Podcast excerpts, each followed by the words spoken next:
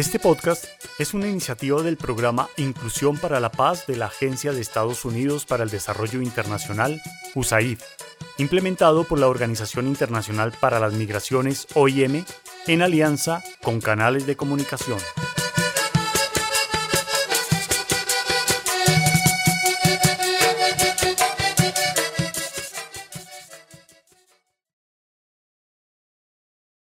Hoy, en Cuenta la Tambora, El ñame no se da. Antes del amanecer, Ángela en su día libre se levanta motivada a cumplir con el reto que su madre Paola le encomendó la semana pasada, ya que en la Asociación de Artesanos hizo un trueque de algunos materiales de tejer, recibiendo a cambio algo de ñame y frijol para sembrar. Entonces intentará sembrar primero el ñame, ayudando a su mamá que prepara la primera comida del día para que juntas puedan producir algunos alimentos que ahora son difíciles de conseguir y que pueden germinar en esas tierras. Ella, con un conocimiento básico sobre la siembra de estos alimentos, alista los materiales a usar en la parte trasera de la enramada de su casa, sin tener claro el resultado de lo que va a hacer. Buenos días, mamá. Hoy es un día perfecto para iniciar con el reto que me pusiste de la siembra. Mientras preparas el café con bollo limpio y sierra frita, voy a revisar los materiales en mi lista para empezar. Entonces Ángela coge lo más importante, su actitud. El corte de una raíz de ñame que su mamá le dio, un recipiente con agua, un cucharón grande para escarbar el suelo y lista para la aventura.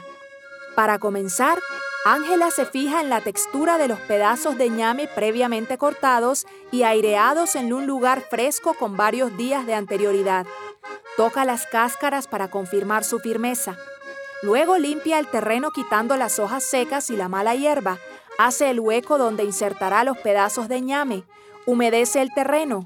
Siembra los trozos de ñame y como su mamá le dijo los empezó a acomodar horizontalmente con una profundidad aproximada entre 3 y 7 centímetros y 40 centímetros entre un trozo y otro. Para terminar, vierte el agua de su recipiente encima del suelo que acaba de remover para la siembra, porque es una planta que requiere bastante agua. ¡Me quedó hasta lindo! Como le recomendaron a mamá, voy a esperar 20 a 25 días hasta que crezca. A los pocos días de la siembra, Ángela, muy juiciosa, seguía regando el suelo cada tercer día sin excesos, pero no veía resultados. Continuó esperando pacientemente hasta que llegó el día tan deseado. Pero, oh sorpresa, las plantas nada que germinaban como esperaban desde un principio. Ángela sin rendirse lo volvió a intentar cuidando que cada detalle no se le pasara. Así transcurrieron los días, 30, 50, 60 y muchos más en los que Ángela lo intentó sin perder la esperanza, a pesar de no lograr lo propuesto. Después de todos estos días se siente frustrada e intenta pensar con claridad qué podría hacer en su último intento para que al fin puedan tener su ñame. He perdido mucho tiempo. ¿Por qué no veo que germina? ¿Será por el agua que le eché? ¿Será por el suelo en donde la sembré? ¿Será que los trozos de ñame estaban dañados? ¿Qué será? Algo tendrá que ver con qué. Ángela sigue haciéndose muchas preguntas sobre lo que ve, o más bien sobre lo que no ha podido ver, en especial sobre el suelo que no está tan húmedo después de tantos días de riego, o será que es lo que llaman suelo pesado o suelo arcilloso. De repente, ella recuerda algo sobre la hija de una amiga de su mamá, que había hecho unos cursos sobre cultivos con una organización gubernamental. ¡Claro! ¿Cómo no me acordé antes? Ella es casi nuestra vecina. Vive en Camarones, cerca de los turistas. Y su nombre es Graciela. Eso creo. Voy a preguntarle a mamá para confirmar. Ángela corre apresuradamente hacia Camarones, donde su mamá le indicó que vivía Graciela, esperando encontrarla para hacerle varias preguntas. Ojalá ella pueda ayudarle. Luego de correr por más de 40 minutos y dar muchas vueltas, encontró la enramada que tenía el chinchorro rojo, las columnas claras por tanto sol y con algunas mochilas tejidas por ella en el frente. Graciela, ¿estás ahí? Soy Ángela, la hija de Paola, la artesana. Necesito preguntarte algunas cosas en las que estoy segura tú me puedes ayudar. Ya va, ya voy. Ay, niña, hola. Claro, yo, yo no te conocía, pero yo había escuchado de ti. ¿Y tu mamá? Cuéntame, ¿en qué te puedo ayudar? Ángela, entre su agitación, frustración y su emoción, le relataba todo lo ocurrido a Graciela, procurando no omitir ni un solo detalle. Entonces me hice varias preguntas sobre el suelo, sobre el agua, sobre el ñame. Y por eso me acordé que tú podrías ayudarme a mejorar mi siembra. Mi mamá me contó que habías estado en muchos cursos sobre cultivos de alimentos, ¿verdad? Espérate, espérate, espérate, vas a embalar. Vas tan rápido que no te entiendo todo lo que me dice. Claro, yo te puedo ayudar en la siembra, pero primero necesito ver el suelo, el ñame, todo lo que tenías para esto. Vamos. Mientras Graciela y Ángela van caminando y charlando hacia donde viven Ángela y su familia, Graciela hace un posible mapa mental de lo que vería y de lo que se podría hacer según el caso. Se le pasaba por la mente que tal vez se debía a la escasez de agua en el suelo, al pH del suelo, a la cantidad de sol, al tipo de ñame, entre muchas otras cosas que pueden pasar en las siembras caseras de la región. Gracias por acompañarme. Mira el suelo, mira ese color, mira que no ha cambiado nada, mira el ñame. ¿Está malo? No sé qué hacer. Ángela, yo lo que veo aquí es que te faltó investigar un poquito más sobre esto. Mira, ve, mira el suelo. Está seco. Es como arcilloso. Pero, ¿cómo así? Si yo fui juiciosa y cada tercer día le regaba un poquitín de agua para que creciera y dejaba el suelo mojado. Eso está muy bien, te felicito porque varios pasos los hiciste perfecto. Aunque antes de sembrar cualquier alimento, primero necesitamos saber el valor del pH del suelo. Con eso nos va a ayudar al crecimiento y desarrollo de lo que estamos sembrando. Dame un momento. ¿Eso quiere decir que lo que pasa es que el suelo está enfermo? Mm, no precisamente. Mira, los suelos pueden presentar diferentes valores de pH. El pH es una medida que sirve para establecer el nivel de acidez o alcalinidad de una solución. Aplicado a los cultivos, nos ayudará a saber qué tan ácido o qué tan alcalino es un suelo. Y esto nos permite tomar decisiones del tratamiento que debemos hacerle al suelo para lograr que lo que se siembre se desarrolle con los mejores rendimientos y mayor productividad. Ah, ya comprendo un poco más la cosa. Entonces, el ñame no ha germinado porque el suelo no es buena casa para este alimento. Para suelos agrícolas el pH óptimo debe estar en 6.5 y 7.0. Así que propongo que busquemos unos materiales, hagamos la prueba casera para identificar el pH del suelo y saquemos nuestras propias conclusiones.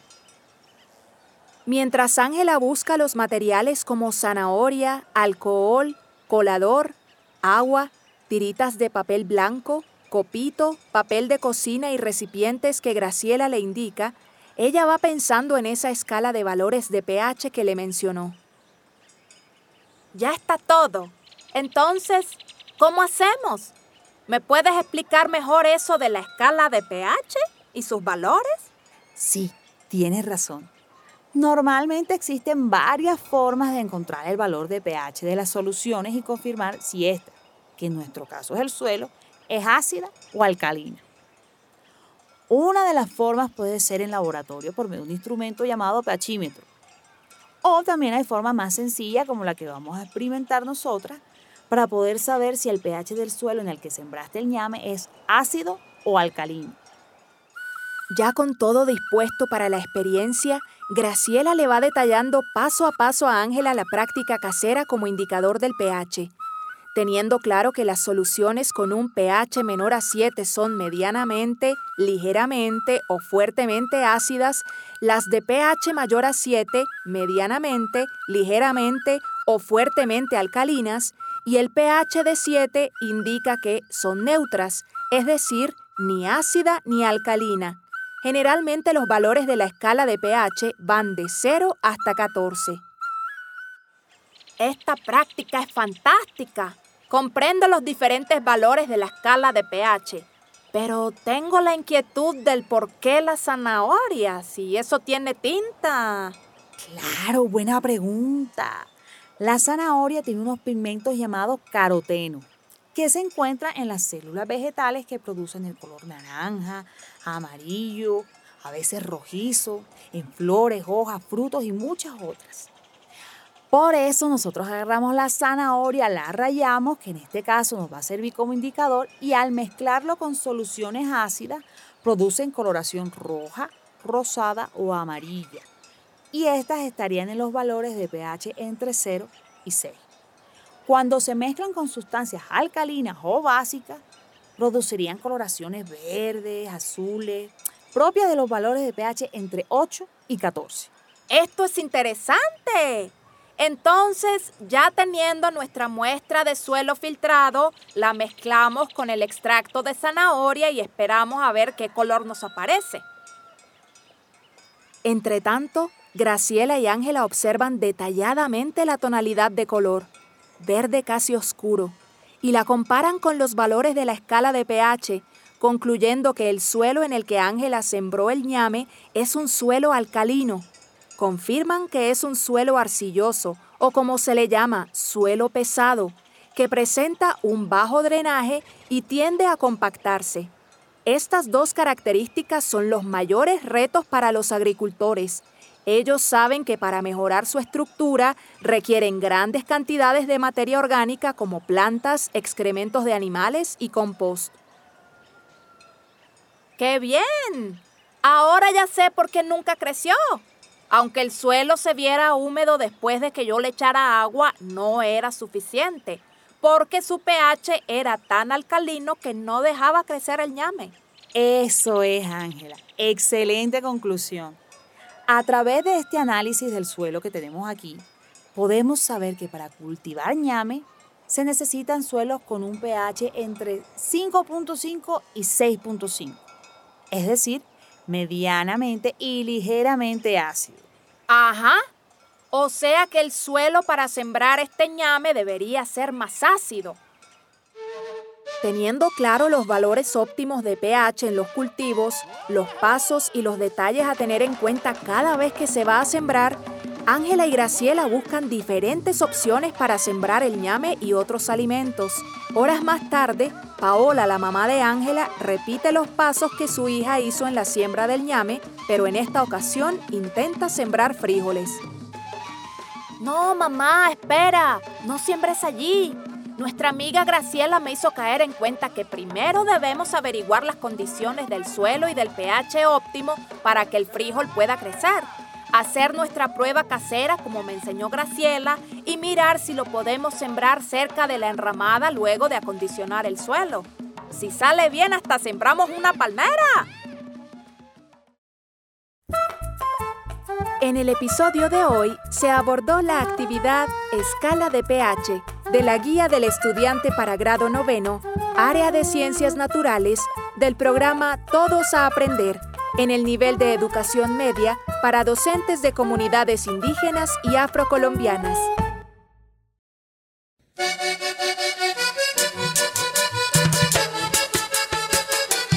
Este podcast se hace posible con el generoso apoyo del pueblo estadounidense a través de la Agencia de Estados Unidos para el Desarrollo Internacional, USAID su contenido es responsabilidad exclusiva de sus autores y no refleja necesariamente las opiniones de USAID o del gobierno de Estados Unidos, ni de la Organización Internacional para las Migraciones, OIM.